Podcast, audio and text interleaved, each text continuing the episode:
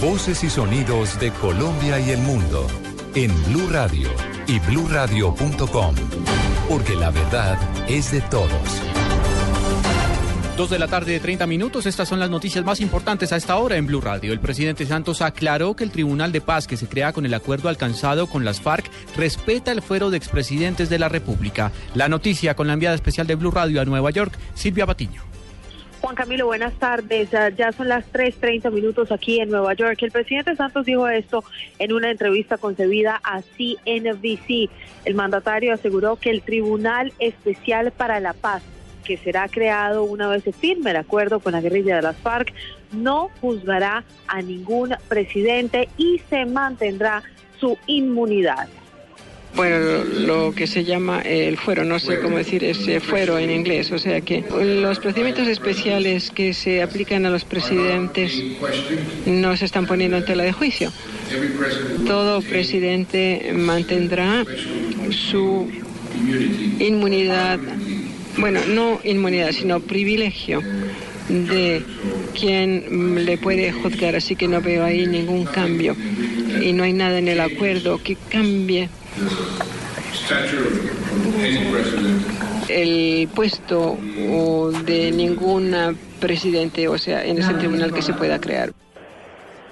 El uh, presidente Juan Manuel Santos, Juan Camilo, sin embargo, no aclaró si los expresidentes van a poder ser juzgados cuando ocuparon cargos anteriores como gobernador, ministro, entre otros. En uh, pocos minutos el presidente Juan Manuel Santos estará participando del World Leaders Forum aquí en la Columbia University, un uh, foro que tratará a Colombia como el camino hacia la paz y el surgimiento de una nueva esperanza. Por supuesto, les estaremos llevando todos los detalles de lo que diga el mandatario aquí en Nueva York. Silvia Patiño, Blue Radio.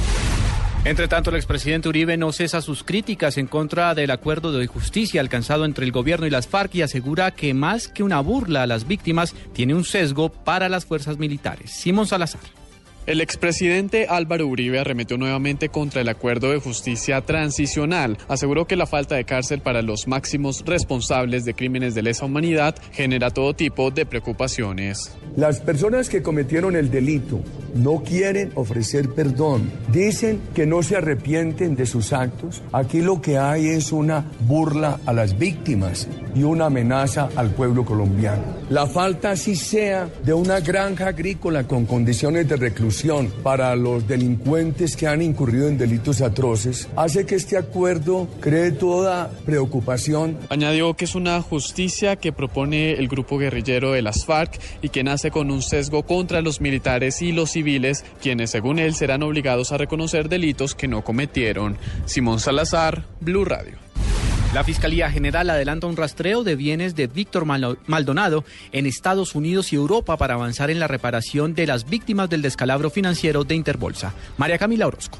La fiscal Alexandra Ladino aseguró que la Fiscalía General de la Nación viene adelantando procesos de extinción del derecho de dominio y rastreando bienes del empresario Víctor Maldonado, entre otros países, en Estados Unidos. Dijo la fiscal que el ente acusador no ha recibido el pago para resarcir a las cerca de mil víctimas del Fondo Premium e Interbolsa. Y la Fiscalía, por ende, está buscando bienes en todos los países con los que tenemos primero convenios para hacer búsqueda de bienes, entre otros Estados Unidos, España.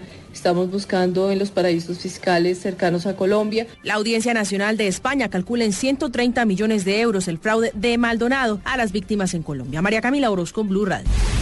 Colapsó la atención en hospitales de primer nivel en Cali. La personería pide a la gobernación que habilite servicios para recibir pacientes del Hospital Universitario del Valle. Nos informa en la capital del Valle del Cauca, François Martínez.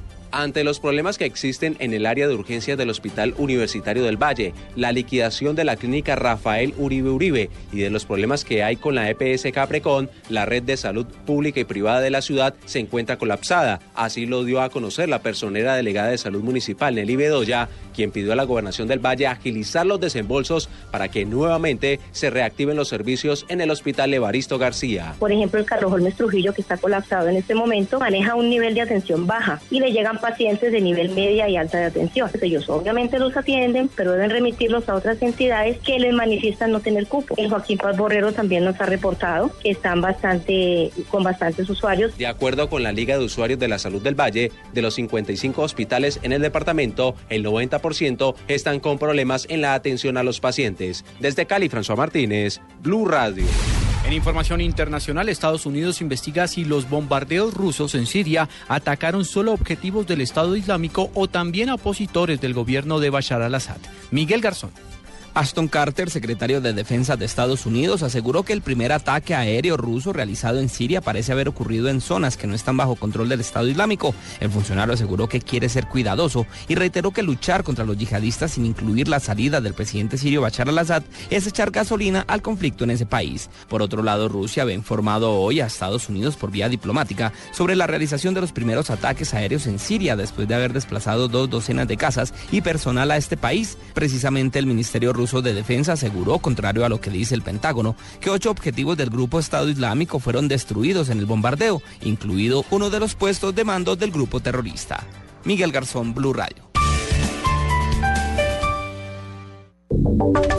Y ahora en Blue Radio, la información de Bogotá y la región. En noticias del centro del país, Transmilenio busca recursos para concretar una tarifa preferencial para estudiantes con una reducción del 30% en el costo del pasaje. María Camila Correa. Frente a la aprobación del proyecto de acuerdo que establece el 30% de descuento en los pasajes del SITP de estudiantes de bachillerato y de programas de educación superior de los estratos 1, 2 y 3, el gerente de Transmilenio, Sergio París, aseguró que ya se está estudiando el método de financiación de este subsidio. Transmilenio está estudiando con la Secretaría de Hacienda el mecanismo de financiación. El sistema integrado de transporte público hoy tiene un déficit y debemos ser conscientes que la ciudad está cubriendo ese déficit aceptándolo ahora con mayor razón si vamos hacia tarifas diferenciales de acuerdo a grupos poblacionales. París dijo que se hará un control de la medida para evitar que se haga mal uso de este incentivo. María Camila Correa, Blue Radio. El alcalde Petro insiste en su defensa por la investigación que abrió en su contra la Procuraduría General por presuntas irregularidades en la línea 123 y manifiesta que hay intereses políticos detrás de esta acción. Daniela Morales. El alcalde mayor de Bogotá, Gustavo Petro, se refirió a la nueva arremetida del procurador Alejandro Ordóñez sobre sus derechos políticos y aseguró que únicamente lo considera un rival en materia política para el 2018. Lo que desea, que es no permitir que esta persona participe en sus derechos políticos del 2018 porque él tiene aspiración presidencial. Yo no he expresado nada al respecto, pero él me considera su rival. Sin embargo, el alcalde asegura que el procurador no triunfará y dijo que no aprendió la lección después de la destitución. Daniela Morales, Blue Radio. Dos de la tarde, 37 minutos. Ampliación de estas y otras informaciones en blueradio.com. Sigan con Blog Deportivo.